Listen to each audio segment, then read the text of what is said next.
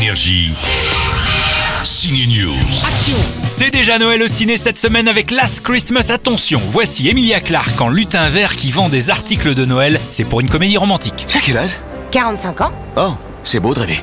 Non, j'ai 26 ans. Quelle chance, t'as encore le temps Elle a lâché ses dragons dans la série Game of Thrones. Elle joue mieux d'ailleurs. Emilia Clarke chante aussi du George Michael a cappella dans Last Christmas. Last Christmas, I gave you my heart, but the very next day, you gave it away. Last Christmas avec son titre est bien sûr rythmé par la musique de George Michael et ce tube des années 90. Est-ce qu'on peut faire pause? Pause pour le James Bond Daniel Craig qui enquête sur un meurtre dans une famille avec du beau monde au casting comme Chris Evans, Tony Collette ou l'actrice de la série 13 Reasons Why, Catherine Langford. C'est à voir dans Un couteau tiré. Alors Daniel, meurtre ou suicide? Je soupçonne un acte criminel.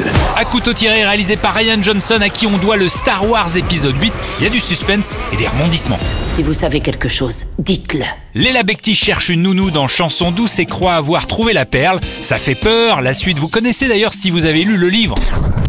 50 dollars le litre Et enfin, un très bon film est en salle aussi, c'est Sympathie pour le diable, l'histoire vraie d'un journaliste français à Sarajevo pendant le siège, oui, juste avant la guerre. C'est très bien joué par Nils Schneider qui tente d'échapper aux balles sur la fameuse Sniper Alley, l'allée des snipers. Last Christmas, Chanson douce, À couteau tiré, Sympathie pour le diable, tous ces nouveaux films sont en salle, profitez-en. Énergie. Signe News.